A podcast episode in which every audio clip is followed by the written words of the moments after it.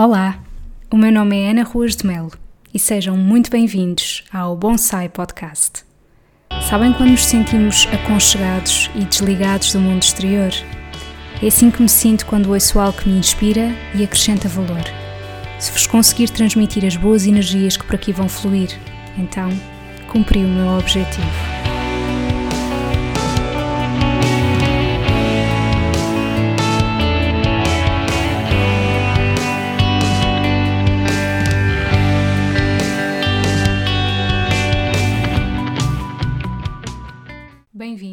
Episódio 43 do Bonsai Podcast. Antes de começar este episódio, quero-vos pedir desculpa porque na semana passada não houve novidades por aqui.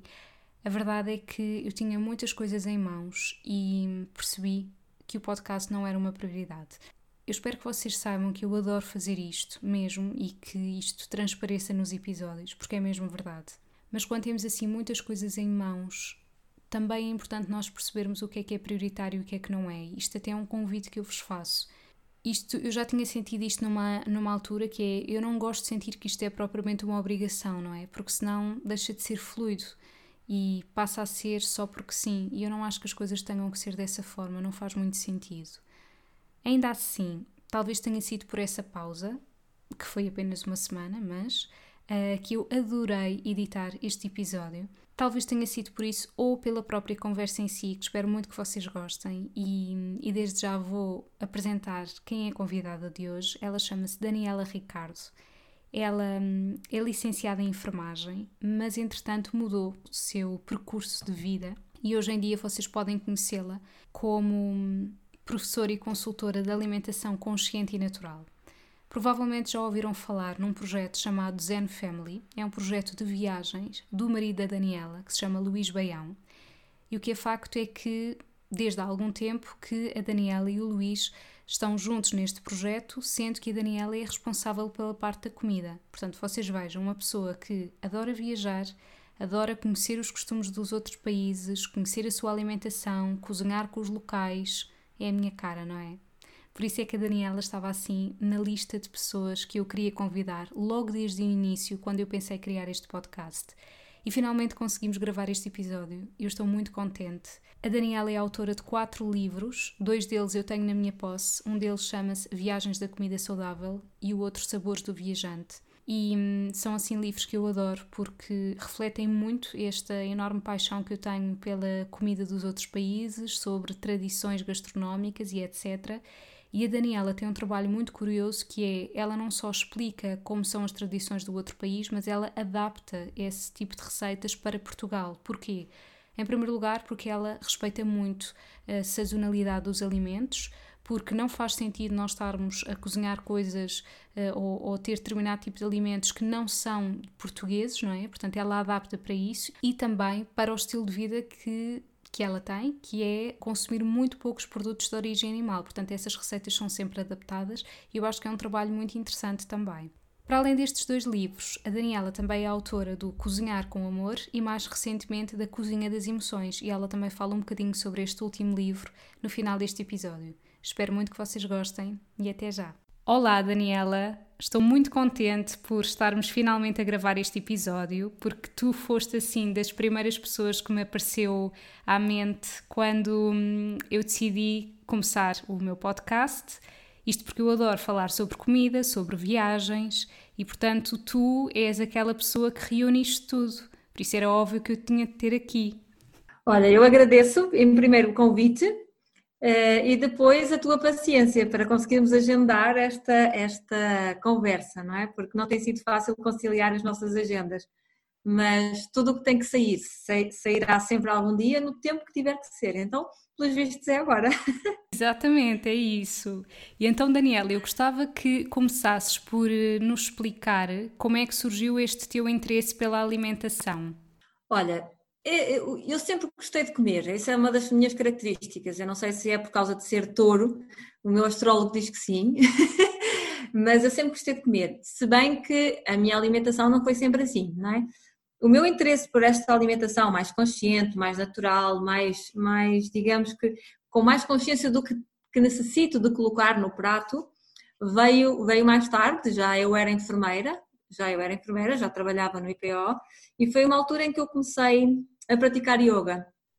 Ok, eu, eu mudei alguns hábitos quando comecei a tirar o curso de shiatsu para ajudar os meus clientes no hospital e depois quando tirei o, o curso de tirei o curso de yoga não, quando comecei a praticar yoga, o meu professor dizia: "Poxa, se você quer fazer estas posturas, tem que deixar de comer bicho morto". E eu disse: "OK, pronto, tem que ser, tem que virar vegetariana e não comer bicho morto para conseguir ter elasticidade muscular, não ter toxinas nos músculos e nos tendões, para ser mais fácil fazer aquelas posturas. E então, hum, assim fiz. Mas, oh Ana, eu só fazia as neiras. Porque eu não tinha critério. Nós, em enfermagem, em tantos anos, nós temos umas noções básicas do que é comida, ok? De nutrientes que, precisamos. Em medicina é igual, temos umas noções básicas. Então, eu sabia o mesmo que o comum dos mortais. Ou seja, eu não sabia o que é que havia de colocar no prato. Né? Então eu só não comia proteína de origem animal, eu não comia nada de origem animal, mas muitas vezes o meu prato não estava nada equilibrado e não tinha aquilo que o meu corpo necessitava. E foi aí que eu dei conta que alguma coisa se passava de errado comigo. Ora, porque eu estava sempre ou muito bem disposta, ou mal disposta, ou mudava rapidamente de humor, e, e fisicamente também se notavam muitas alterações. Tanto estava super fit e, e com elasticidade e a, e a, conseguir fazer as posturas melhor, né? como de repente o meu corpo começava a ficar com edemas, mas, mas nas mãos, nos pés, às vezes na barriga, daqueles que tu colocas o dedo e fica lá o buraquinho. E dizia, isto não é normal. Como é que este líquido está todo fora do sítio, não é? Não é normal. E, e como é que, como é que um, a alimentação depois veio parar a, a, ao, ao, meu colo? Ele veio mesmo parar ao meu colo, ok? Eu não fi, confesso que eu não fiz muito para, para procurar, mas o universo encarregou-se de me trazer isso. Então, um amigo meu falou-me do, do Francisco Baratos, do, da macrobiótica, deu-me um conceito assim geral e aquilo despertou a minha curiosidade, sabes? Fiquei curiosa, o que é que será isto? E decidi ir assistir a uma palestra do Chico e marquei uma consulta e depois de marcar a consulta percebi que era aquilo que eu queria, que aquilo me tinha feito o mesmo sentido. Comecei o curso e a partir daí nunca mais nunca mais parei de estudar comida, o efeito da comida, de perceber o que é que precisamos e de experienciar em mim realmente essa, essa grande melhoria. Então foi assim que a alimentação surgiu na minha vida, em paralelo com a enfermagem sempre, agora já não, mas, mas foi assim. E eu acho que esse testemunho é muito importante, porque muitas das vezes as pessoas podem achar que hum, terem uma alimentação, eu já não digo vegetariana, mas com menos produtos de origem animal não é para elas, porque não sabem uh, compor o prato de forma equilibrada, não é? Portanto, de facto, não é apenas a pessoa num prato deixar de pôr a carne ou o peixe e comer o resto, não é? É mais do que isso. E, e, portanto isso envolve investimento, envolve a pessoa ser apoiada e, e portanto esse testemunho é muito importante. E como é que depois surge aqui a parte das viagens, aliado a tudo isto? Sim, as parte das viagens foi fácil. Eu durante muitos anos trabalhei, trabalhei com projetos paralelos sempre ligados à, à alimentação e a, a, parte das viagens foi um complemento, porque o meu marido organiza viagens, ele tem uma empresa chamada Zen Family e organiza viagens por todo o mundo e, e eu comecei a viajar com ele. Comecei numa fase inicial só quando estava de férias do hospital, não é? Porque era impossível, ele viaja quase todo o ano, ou metade do ano. Não era possível ir nas viagens todas, mas escolhia sempre um ou dois destinos e ia. E, e agora é que consigo ir a todas e é muito bom, é, é fantástico. E, e nessas viagens que eu comecei a fazer com ele, ele que já viajava há mais de 20, 20 anos e agora há mais de 25, não é? Um, foi giro porque, porque ele deu-me acesso a cozinhas que eu não teria se não estivesse a viajar com ele, porque ele conhece, tem muitos amigos por este mundo inteiro, fruto das viagens que sempre realizou, não é? E então ele abriu umas cozinhas das avós, das mães dos amigos, e eu ia aprender com essas senhoras e com esses senhores, porque alguns também são homens que cozinham, as receitas locais, na, na sua essência, porque não é a mesma coisa comer um prato feito por um local e comer um prato no local feito por um restaurante ou feito por eh, um hotel, não é? Não, o sabor é totalmente diferente, não é? Até o próprio método de cozinhar. Tu vais a muitas casas, por exemplo, eu estou-me a lembrar do botão, e tu vais a muitas casas, eles ainda cozinham com fogo, mas fogo, fogo. Tens ali, eles fazem uma fogueira e depois põem os tijolinhos assim ao lado, de um do lado todo, e a panela fica em cima e tu dizes, claro, aquela comida tem que saber diferente, eles não, não estão a utilizar nem a chama do gás, nem, nem o fogão de indução, nem a, nem a vitrocerâmica, estão a utilizar o calor do fogo, então é, é muito interessante hum, ver isso. E, e eu, o que é que eu comecei por fazer? Comecei por aprender com elas, mas também rapidamente percebi, eu não vou conseguir fazer isto desta forma em Portugal. Primeiro porque eu sou apologista que devemos comer local e sazonal, não é? O mais local possível e o mais sazonal possível para nos adaptarmos ao meio onde vivemos. E também porque alguns hum, alimentos que, embora não sejam proibidos, eu optei por não os ter na minha alimentação, como é o caso dos laticínios. Hum, e então uh, eu via que eles utilizavam, e ok, uma vez não são vezes, a gente vai provar até para saber o que é que sabe, mas eu disse, em Portugal eu não vou fazer isto desta forma, como é que eu vou adaptar esta receita? É? E então eu comecei a tomar as minhas notas e a, e a, e a ver que substituições ia fazer. E são coisas simples. Em vez de um leite de origem animal, de vaca ou de cabra ou, ou do que é que for, nós podemos utilizar bebidas vegetais, não é? de aveia ou de amêndoa, depende do sabor que tu quiseres obter vais buscar aquilo que for mais aproximado. Em vez de utilizares, por exemplo, oleaginosas que não sejam portuguesas, como os cajus, as castanhas do Pará e essas coisas, utilizar amêndoas e, e, e nozes e pinhões, o que nós temos cá na nossa, na nossa flora autóctone, não é? Então foi isso que eu comecei, comecei a fazer, a introduzir é, essas questões da, da, das receitas que aprendia no mundo, com aquilo, com aquilo que era o meu conhecimento e adaptá-las para mim. Os livros só vieram depois. Os livros só vieram depois. Mas foi, foi muito giro. E agora é engraçado, porque ainda continuando no tema das viagens, eu viajo com o Luís e uma das coisas da qual eu sou responsável é por a alimentação do grupo. Então eu escolho os sítios onde vamos comer para ser o mais local possível, o mais sazonal e as pessoas às vezes até perguntam, Dani, nós podemos comer saladas? Tu dizes que não devemos comer saladas na rua. E eu digo, aqui vocês podem comer, porque eu conheço, sei como é que as coisas são tratadas, porque eu já fui investigar, já, já andei lá no meio, já fui para a cozinha. É, então é muito giro hum, essa, essa dinâmica. Portanto, tu foste tendo um papel cada vez mais ativo nessas viagens, não é? Começaste por apenas acompanhar o teu marido até agora? Sim, agora, digamos que agora eu, ele continua a ser o guia, ele é que é o organizador e o mentor da viagem toda, ok? Ele é que escolhe a rota e sabe qual é o melhor sítio, qual é aquele que vai criar magia e o que é que não vai, e constrói as rotas realmente de uma forma que tu dizes, bom, parece que vamos sempre em crescendo, sabes? Começa bom e depois, ah, bom, não pode ser melhor do que isto, e a seguir vem mais outra, coisa que é ótima. E tu dizes, uau! E eu tenho o papel de o acompanhar, em algumas viagens eu sou guia, porque, me, porque estudei e, e, e me especializei, entre aspas, naquele destino, digamos assim, mas sou guia na viagem da Zen Family, porque há sítios, obviamente, que eu não conheço e não posso ser guia nesses sítios, uh, e sou responsável pela comida, sim. O papel foi crescendo, ou seja, deixei de ser uma mera viajante para ser, fazer parte da, da organização também, o que é maravilhoso. Mesmo. E sabes que eu tenho, eu tenho dois dos teus livros, porque tu recentemente lançaste outro, que são exatamente estes relacionados com as viagens e a comida.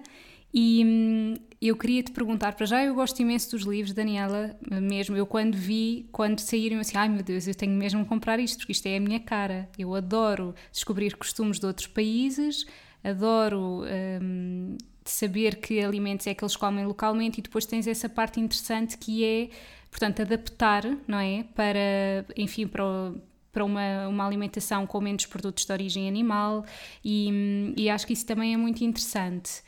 Um, e assim, de todas as. Eu sei que esta pergunta é super difícil, mas assim, dos vários sítios que tu já foste, que já foram imensos, elege assim três que a nível gastronómico tu consideres que hum, sejam assim os melhores. Três países que a nível gastronómico sejam os melhores. É pá, é difícil porque eles são tão diferentes e tão ricos todos. É mesmo difícil. Olha, uma coisa que eu te posso dizer o país que eu sinto que é hum, em que se come mais local e mais sazonal, ok? é um país muito perto de nós, que é Marrocos.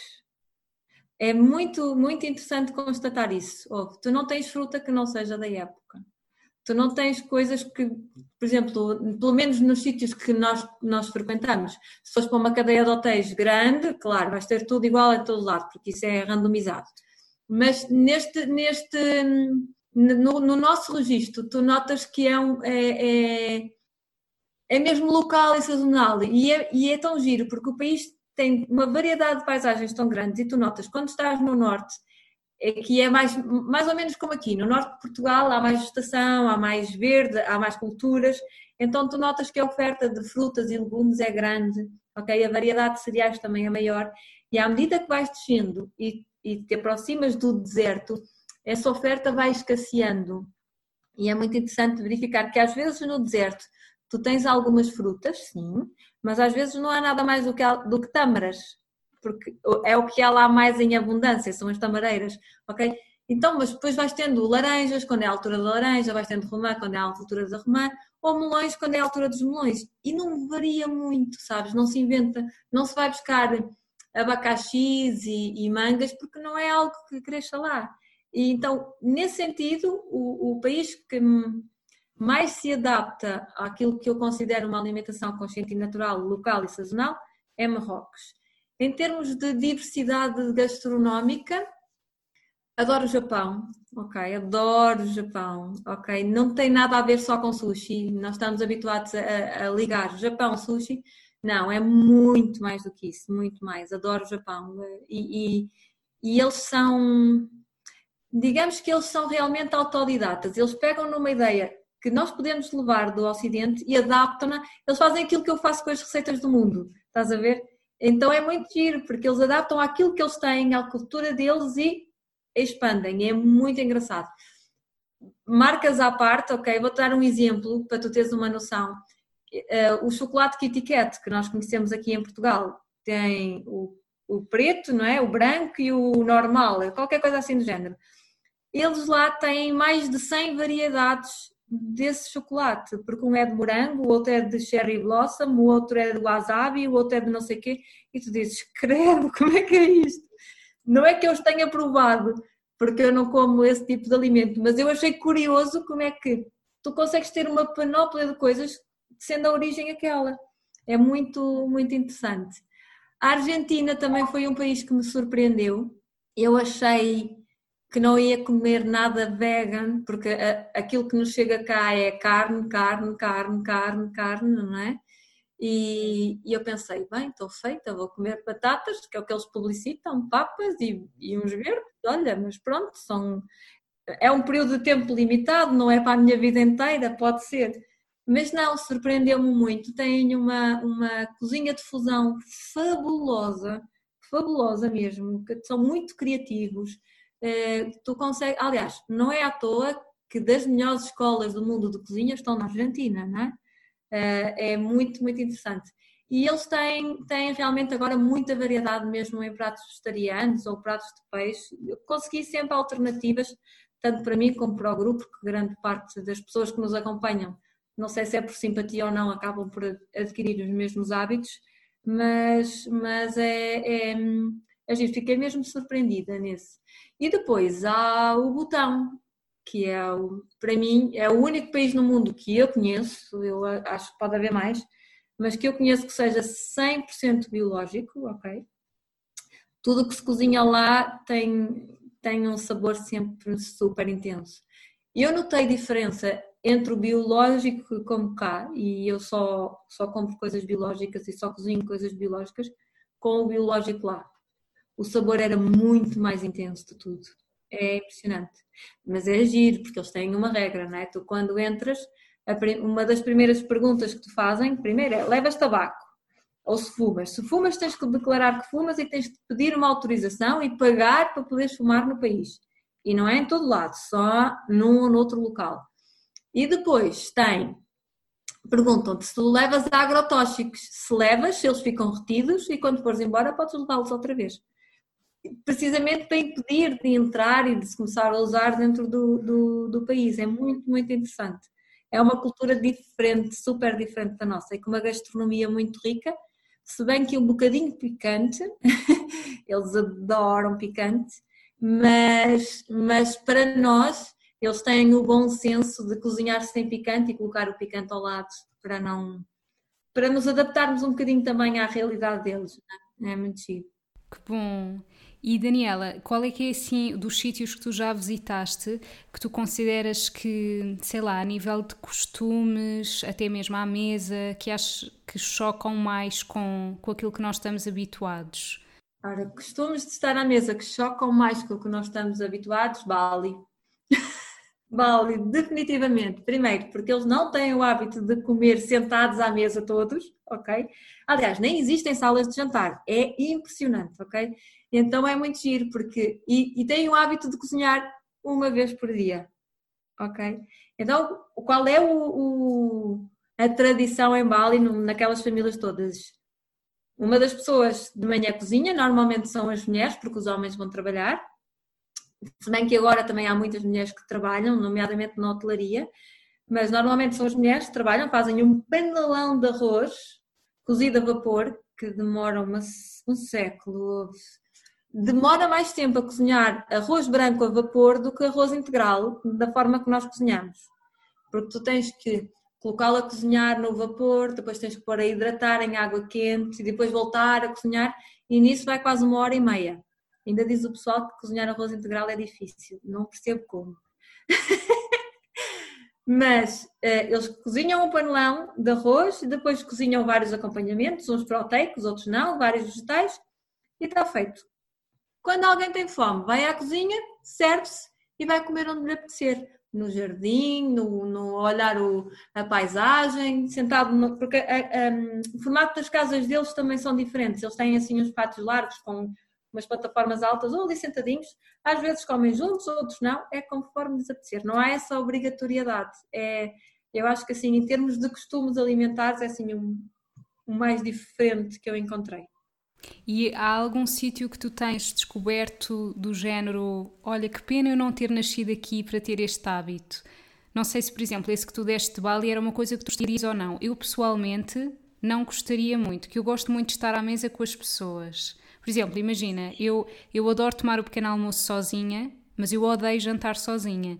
Então, hum, às vezes até me faz lembrar um bocadinho uh, muitas pessoas que têm distúrbios alimentares ou que têm, portanto, uma relação com a comida, com a comida de hum, fome emocional, não é? São geralmente pessoas que até nem comem à mesa, é do género, estão a comer no sofá, estão a comer a ver televisão. Não será exatamente a mesma coisa que em Bali, não é? Mas percebes onde eu quero chegar? Não, não, não. Até porque eles são muito regrados na forma como comem. Mas olha, um destino que eu gostasse de Sabes que para nós ocidentais é muito difícil e, e nós temos o culto de, de, do convívio à mesa e de nos juntarmos. Aliás, a mesa agrega pessoas, não é? Então é muito difícil. Não vejo assim nenhum, nenhum destino do mundo em que eu trocasse e que gostava de ter nascido lá. Eu estou muito satisfeita por ter nascido em Portugal. Que bom! E mesmo, e mesmo tu conhecendo tantas gastronomias, Continuas a achar que a nossa é a melhor ou não? Eu acho que a nossa já foi a melhor, ok? Eu acho que nós temos uh, aldrabado um bocadinho o sistema, ok? Porque, primeiro, porque o nosso prato não está nada de acordo com aquilo que é recomendado, e tu vês pelas, pelas quantidades que nos servem nos sítios onde nós vamos, a proteína está supervalorizada ou sobrevalorizada, um, e por isso não, assim, a nossa gastronomia é boa. Eu acho que em todos os países há, há coisas boas. Nós temos uma coisa que é em muitos países que não, não existe, que é imensa variedade. Porque tu vais, tu vais de, de localzinho em localzinho, mesmo no norte, tu mudas do Minho para trás dos montes e os hábitos já são diferentes. E depois passas para as beiras já têm outro, não é?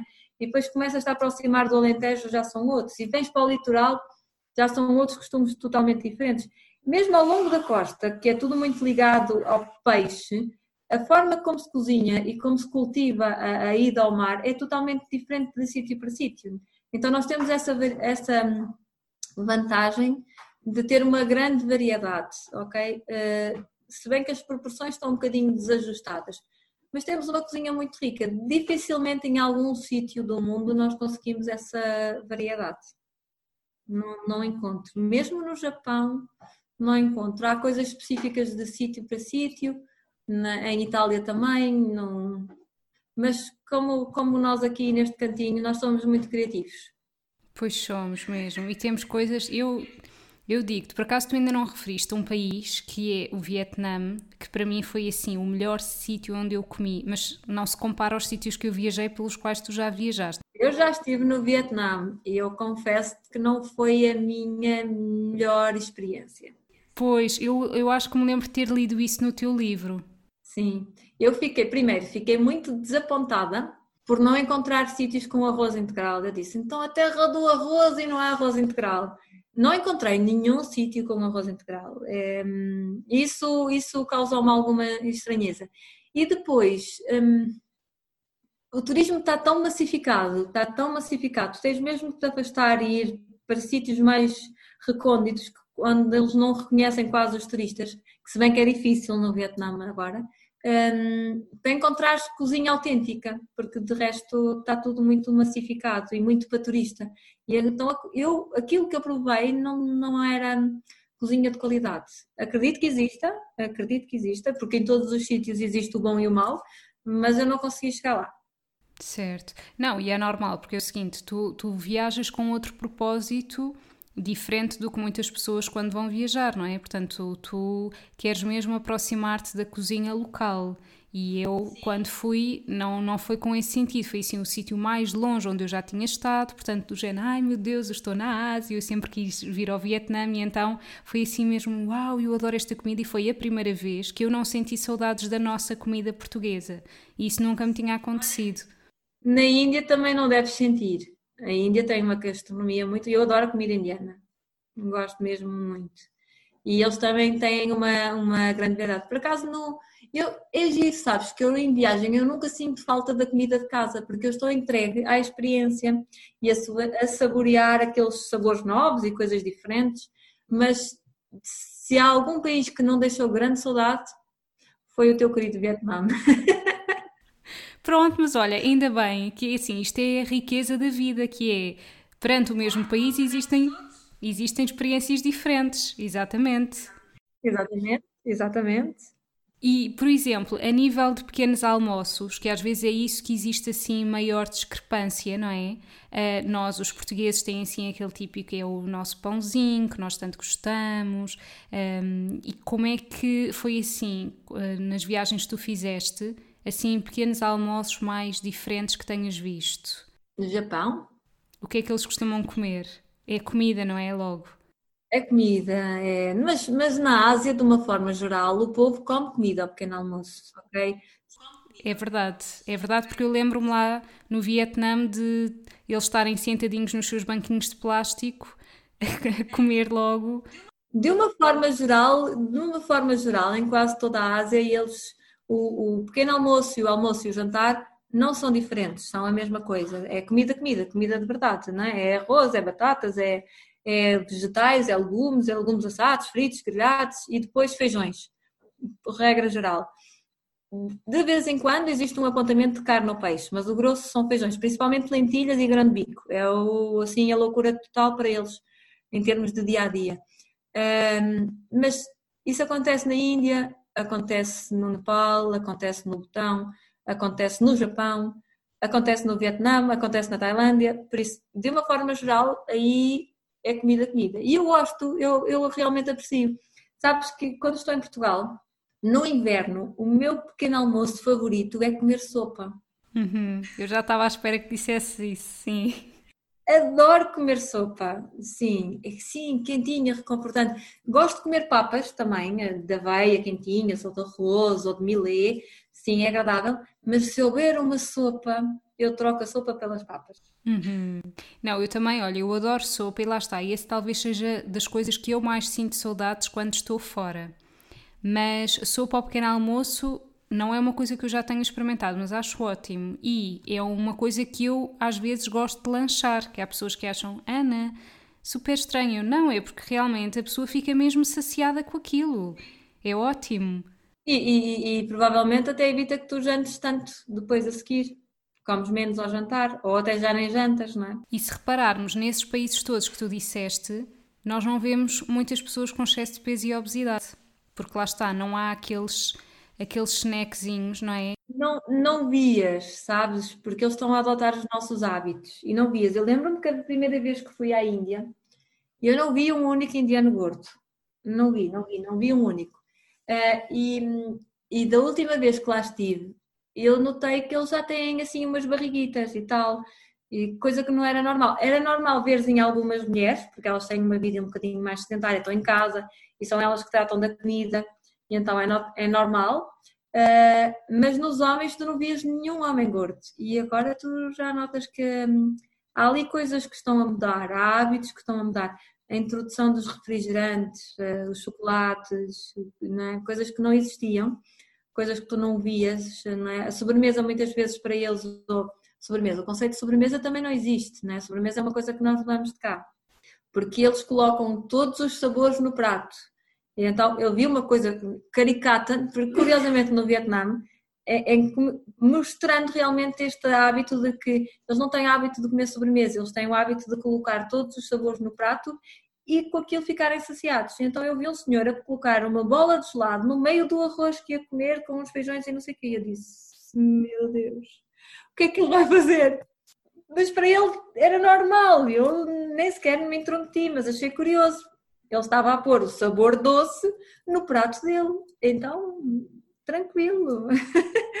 é, é, é curioso. Isto tem imensa graça, porque ainda no outro dia estive a entrevistar uh, uma pessoa que ela é portuguesa, mas está a viver na Suíça, e ela disse-me que, que eles não percebem muito bem o nosso conceito de misturar as coisas no prato. Ou seja, para eles é, é sempre muito mais fácil ser tudo separado. O género, o arroz é o arroz, o feijão é o feijão, a carne é a carne, não haver assim tudo misturado. E nós portugueses muitas das vezes temos pratos tudo misturado, não é? Sei lá, uma feijoada tudo misturado.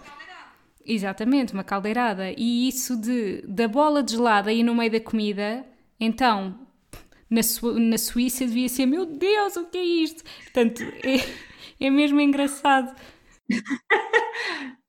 Não, e para mim foi: eu fiquei a olhar e disse: ok, está tudo certo.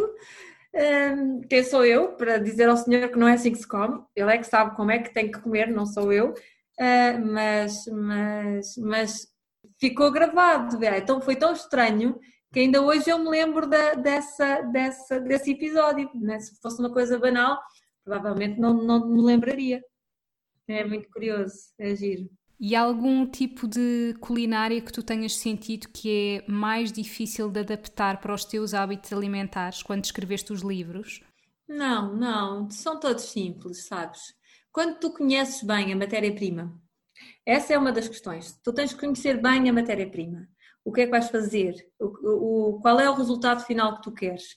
E, e mantendo o, o, equilíbrio no prato. Quando conheces bem as matérias, o que é que estás habituado a usar, que efeito é que aquilo vai dar, tu muitas vezes afastas bastante da receita original e vais ter o mesmo resultado. Tens é que conhecer os produtos. Mas, mas não, não tive nenhuma dificuldade em particular. No, talvez no meu primeiro livro eu tenha tido, ainda era mais novata, digamos assim, no assunto, não é? Uh, nessa coisa das adaptações, mas depois disso, depois de começar a adaptar as primeiras, a coisa fluiu muito bem, sempre. Nunca tive grande dificuldade nisso. Uhum, boa. Sabes que eu implementei desde a quarentena jantares temáticos em minha casa. Que é do género, como nos vimos obrigados a, enfim, a não poder sair, não é? E tendo em conta que eu adoro conhecer novos países, eu pensei assim: bem, então uma forma de fazer isto era de facto eu trazer o país para dentro de minha casa. E então, sem dúvida que os teus livros foram inspiração. Também há outro livro que eu gosto imenso que é Comer o Mundo, que não sei se conheces, do chefe Kiko Martins. Conheço o Kiko, mas não conheço o livro. Ele tem esse livro que também, ao fim e ao cabo, é isso: é ele esteve em cozinhas locais com pessoas locais e então traz uh, conhecimentos, mas ele não adapta as receitas uh, para não ter produtos de origem animal ou ter muito poucos. Adapta é um bocadinho de acordo com, com aquilo que existe mais em Portugal. Porque às vezes não é mesmo possível recriarmos uma receita de outro país, não é? Porque não temos o mesmo tipo de alimentos. Claro, sim, sim. Até porque há produtos que eles têm e que nós não temos. Por exemplo, estava-me a lembrar, há uma receita da Tailândia que é de uma espécie de arroz doce que eles depois põem um creme de manga por cima. E nós não temos mangas em Portugal, agora temos no Algarve, mas eh, lá não é a mesma coisa, estamos a inventar. E eu simplesmente disse, ok, não é de manga, vai ser de diospiro. Tranquilo, porque é que tem que ser o mesmo sabor? Vamos fazer uma cozinha de fusão.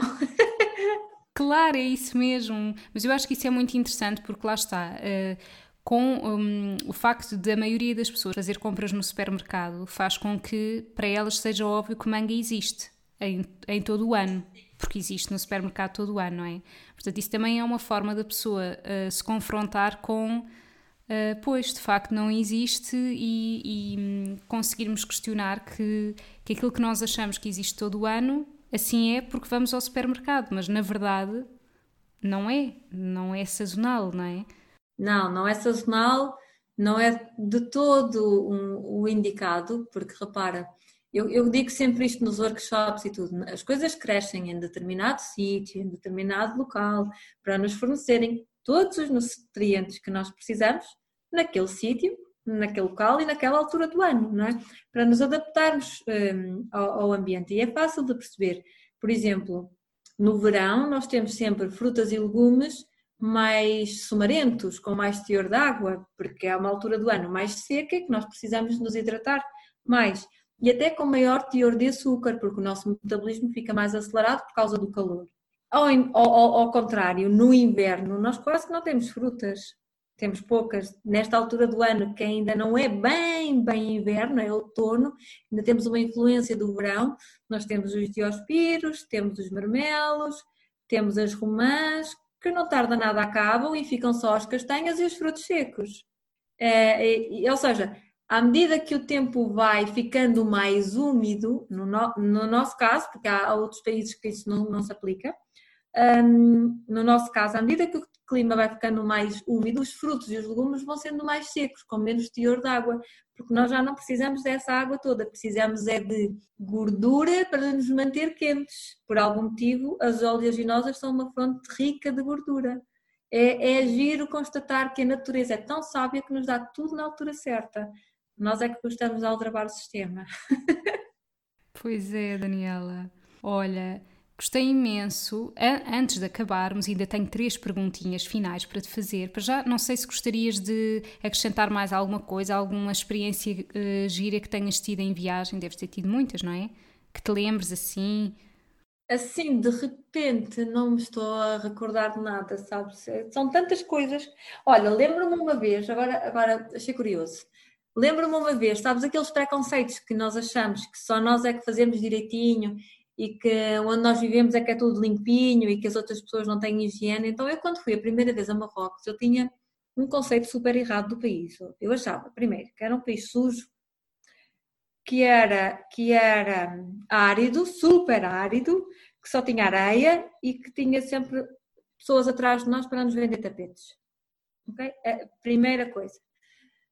E, e, assim que atravessa a fronteira com, com, com o Luís, eu deparei-me com uma realidade totalmente diferente. Primeiro, chegamos e montanhas, e quedas de água, e vegetação, eu disse, uau, isto é Marrocos, espera lá. Eu achei que era só areia, não é? Primeira, primeira coisa que eu achei estranha. Mas depois há aquelas ideias que nós mantemos, ideias pré-concebidas sem nenhum fundamento, mas que, que existem na nossa, na nossa mente. Então, é quando cheguei ao deserto, eu quis ir aprender a fazer as pizzas berber, com uma berber, não é? Com alguém local. E, e o Luís, que conhece bem a zona, disse: Ok, vais cozinhar com a mulher do Ali. E eu pensei: Está bem. Chegámos a uma casa feita de adobe. Só que ser feita de adobe, já disse: ah, Isto não deve ter higiene nenhuma. Pensamos nós, não é? Então, é uma casa feita em barro, não é? Mas foi giro, porque a, a cozinha ela agora tem uma cozinha diferente, digamos que o, estilo de vida também vai mudando, vai se adaptando, mas quando eu conheci, era uma casa típica de Marrocos até à data, e então a, cozinha era larga, não é como as nossas, não tens assim armários e, e, coisas, não. Era muito espartana, tinha um fogão quase que de lenha, ok? E, e ela tinha umas esteiras no chão onde estava a trabalhar o material para cozinhar. E a primeira coisa que ela disse, eu entrei, descalcei-me, porque era, era a regra da casa, descalçarmos quando entramos, os sapatinhos ficam à porta, tudo bem. E ela olhou para mim e pergunta-me: Vens cozinhar? E eu disse: Sim, já preparadinha para pôr as mãos na massa. E ela: Então segue. Eu disse: Toda então, é que ela me vai levar? A cozinha aqui, vai levar para onde? Vamos dar a volta à casa, fomos ao exterior e disse: Agora lava as mãos. Ah, muito bem! Ah, pois! É porque eles não tinham água dentro de casa, mas tinham fora. Então, se vais cozinhar, lava as mãos. E eu disse: Boa, Dani, toma lá um estaladão, já para começar, tu que estavas pronta para, para pôr as mãos na massa e que nem te lembraste que tinhas que lavar as mãos, ela lembrou-te, toma lá, que é para tu veres que estas questões da higiene, de se vive bem ou se vive mal, são um bocadinho fruto do nosso, no, da nossa mente e dos preconceitos que nós temos. Então, uma das coisas que as viagens são boas é precisamente para isso, para nos livrar de preconceitos que a gente tem e nos mostrar que no outro lado são pessoas iguais a nós, que têm os mesmos cuidados que nós, um, às vezes até mais, ou às vezes até mais, mas são humanos. Eu aprendi a valorizar todas as culturas e todas as formas de fazer as coisas, mesmo que sejam diferentes das minhas. É, é muito giro. Viajar é de uma riqueza muito grande.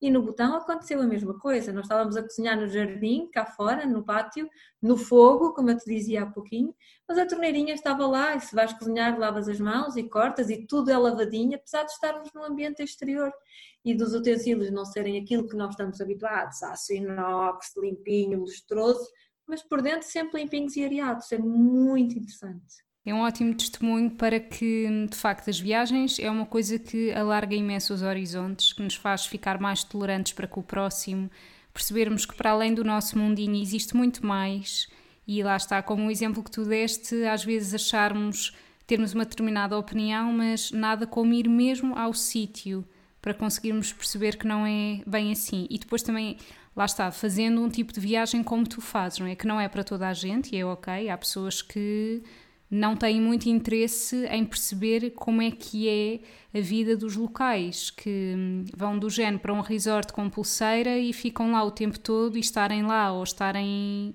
Mas esses não vêm a viajar connosco. Pois, claro.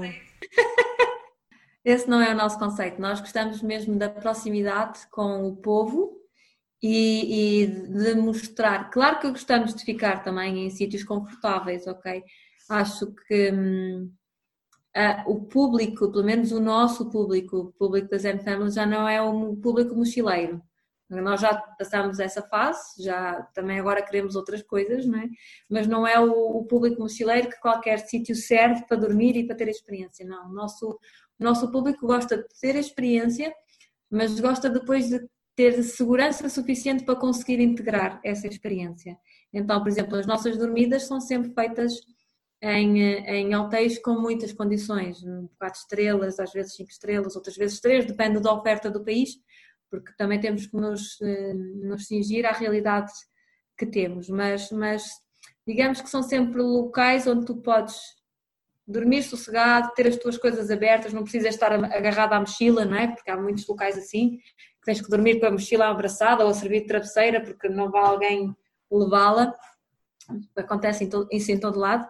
Uh, nos locais que nós escolhemos para dormir, não, podes mesmo estar tranquilo. Então, há essa, há essa coisa, tu tens experiências muito intensas durante o dia e conheces realidades que nos abanam e digas, uau, wow, o que é que se passou aqui? É diferente daquilo que nós estamos à espera e nos abana, mas depois temos tempo de integrar essa informação, porque se nós estivermos sempre em alerta, sempre com coisas novas e sempre com as, as, todas as emoções à flor da pele, não é?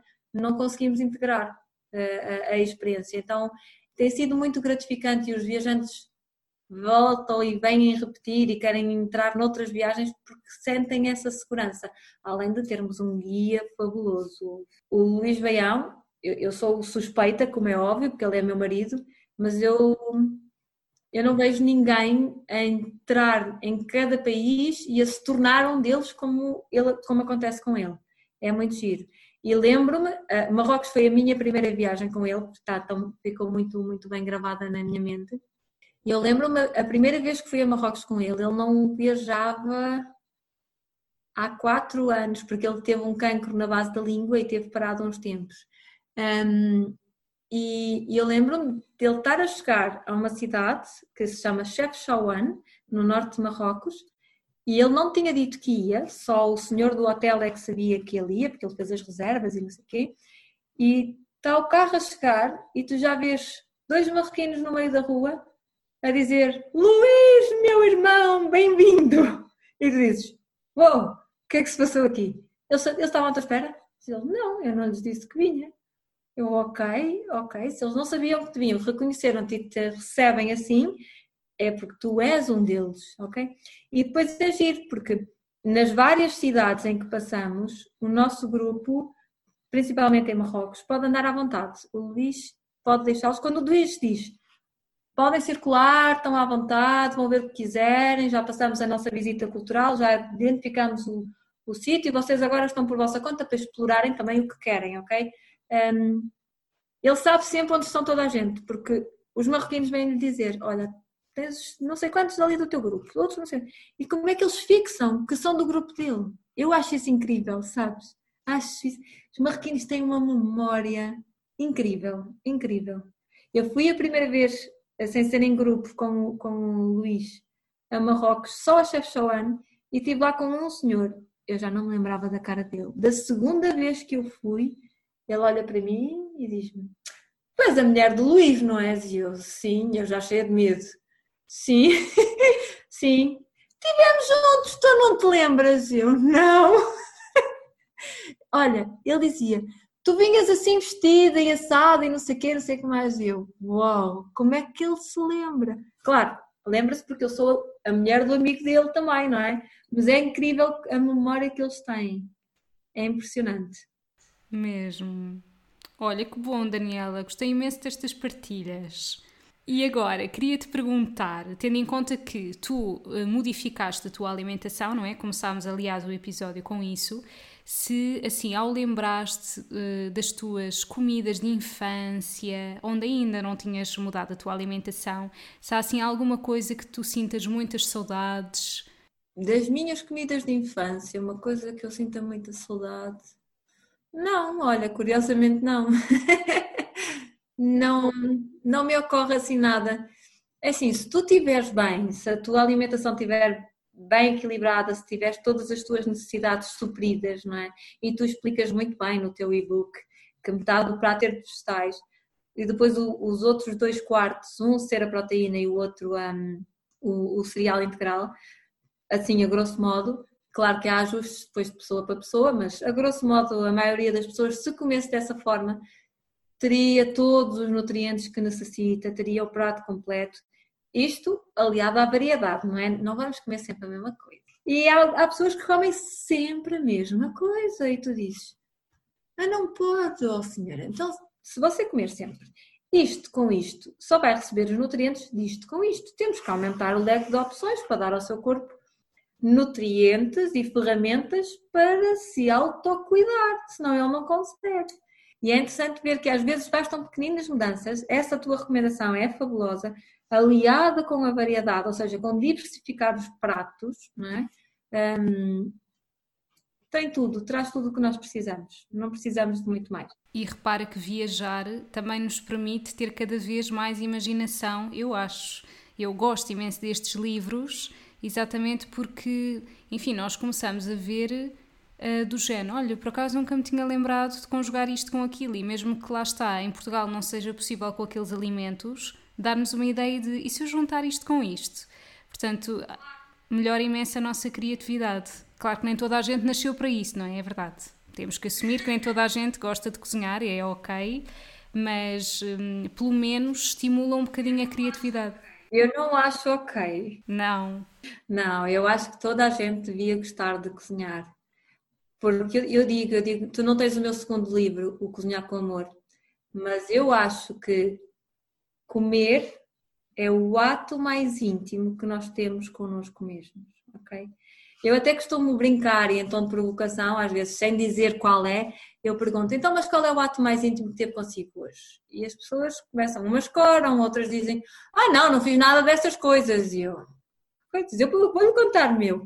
E quando eu digo que é comer, as pessoas ficam assim a olhar para mim eu digo, sim, porque tudo o que nós comemos se vai fundir connosco.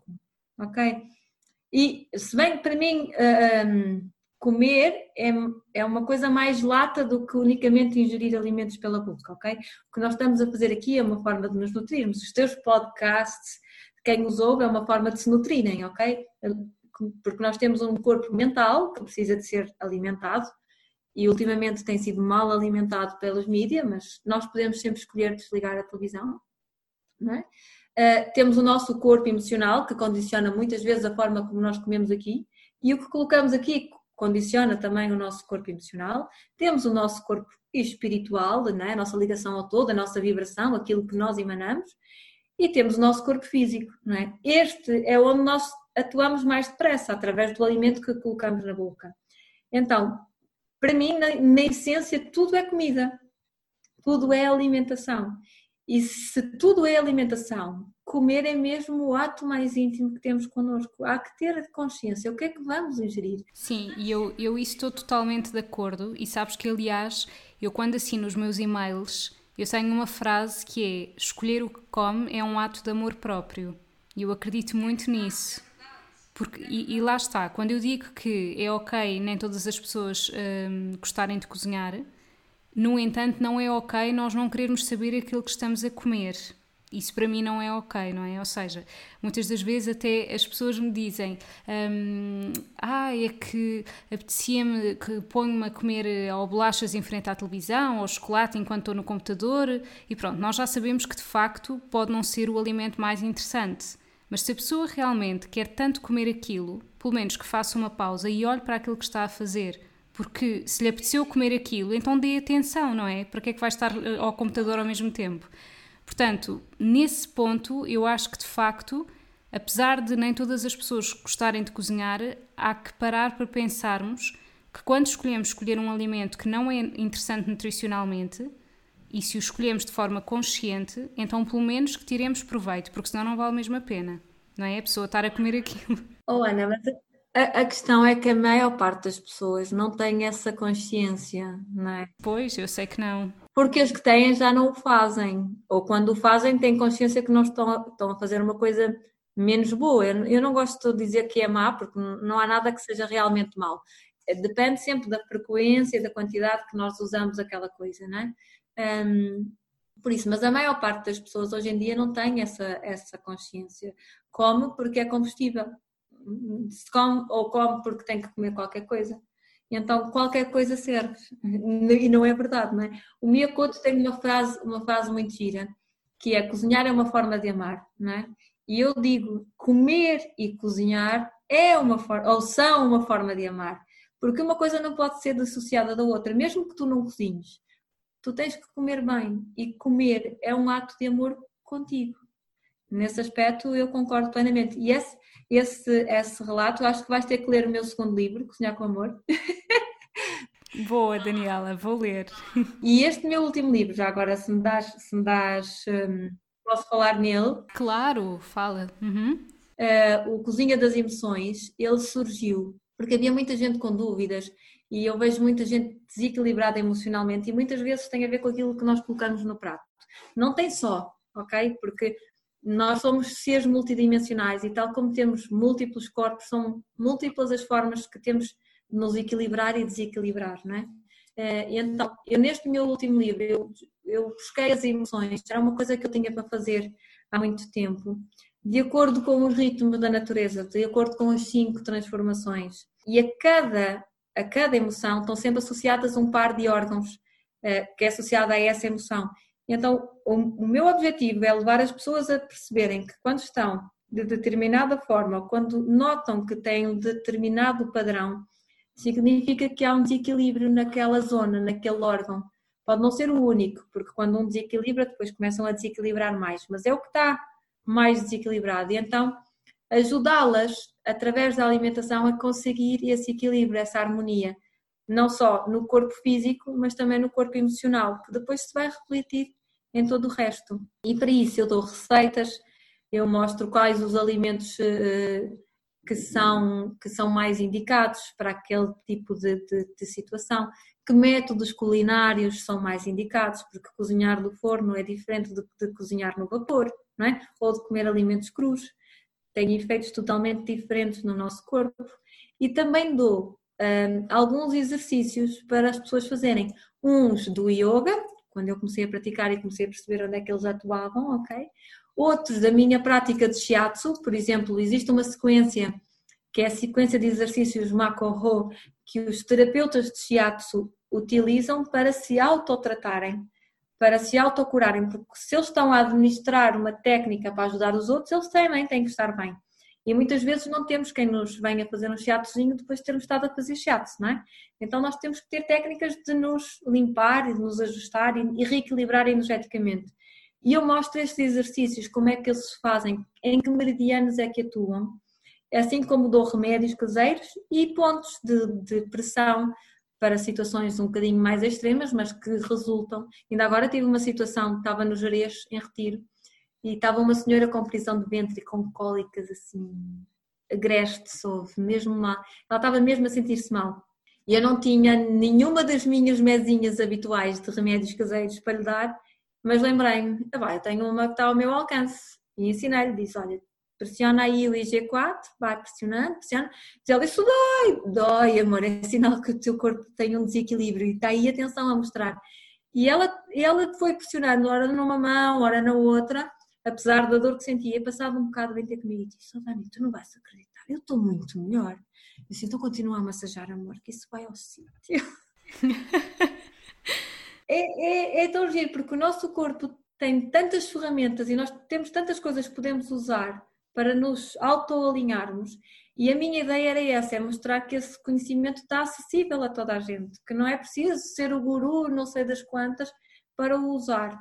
Claro que eu dei os pontos que são seguros, porque há pontos que não são, que não devemos utilizar, mas pontos seguros que toda a gente pode utilizar, exercícios que são fáceis, não precisam de se contorcer. Aliás, há exercícios que eu não faço na perfeição, mas eu fiz questão de tirar fotos, sendo eu a fazê-los para, para verem não é preciso ser perfeito nem ter a posição do yogini, é preciso é fazer?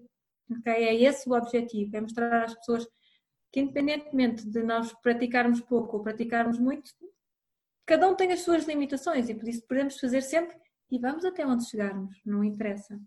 Então, é, é, eu acho que é um livro que está muito giro, eu acho que vais gostar também e que te pode complementar nesse teu lindo trabalho que estás a fazer. Oh, obrigada, Daniela. Começou com o mundo com a, com a tua paixão por cozinha do mundo e, e, pelos teus conhecimentos na área da nutrição, porque tu és nutricionista, e aliar os dois tens feito um trabalho muito bonito. Eu tenho acompanhado, desde que nos conhecemos no Green Fest. É verdade. Não te conhecia, é verdade, não vou mentir. Claro.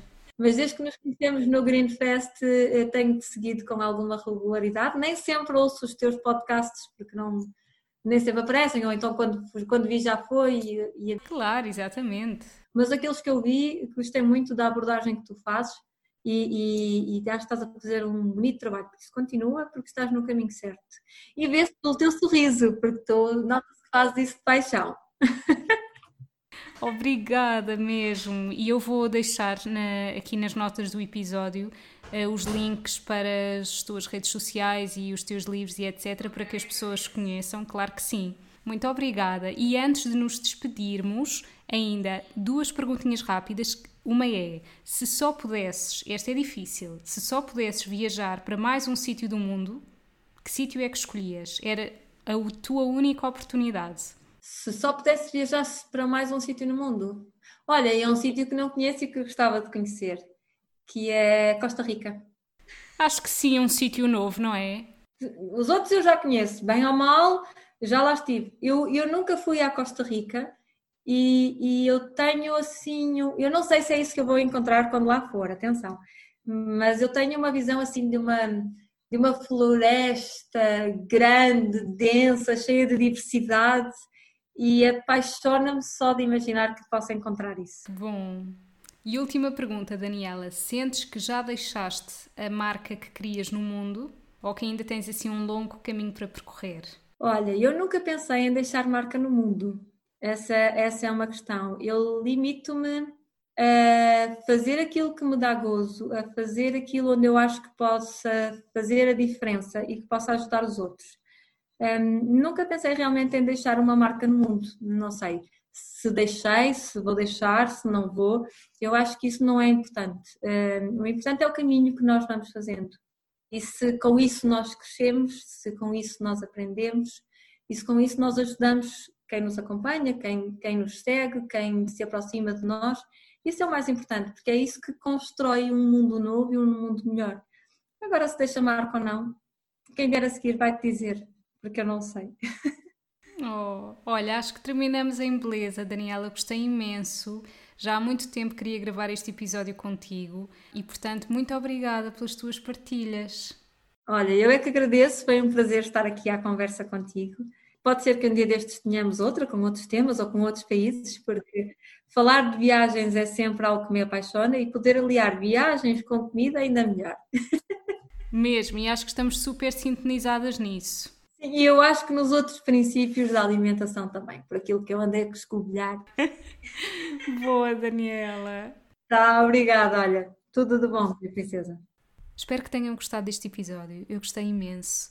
Queria despedir-me agradecendo o vosso feedback em relação ao meu e-book de planeamento de refeições vegetarianas. Muito obrigada. Apesar do valor promocional que estava a decorrer até dia 7 de novembro já não existir, ok? Vocês podem sempre comprar o e-book, ele está sempre disponível no meu site. Eu vou deixar aqui o link na descrição do episódio para que possam aceder diretamente. E muito obrigada. Se puderem, partilhem este episódio se gostaram, se vos fez sentido, se acham que possa ser do interesse de alguém. Sigam-me nas redes sociais e também subscrevam na aplicação que utilizem para ouvir o podcast. Eu não sou nada destas coisas, mas de facto é uma forma de eu conseguir crescer e de eu conseguir divulgar cada vez mais o meu trabalho. Muito obrigada por estarem desse lado e até breve. Um beijinho.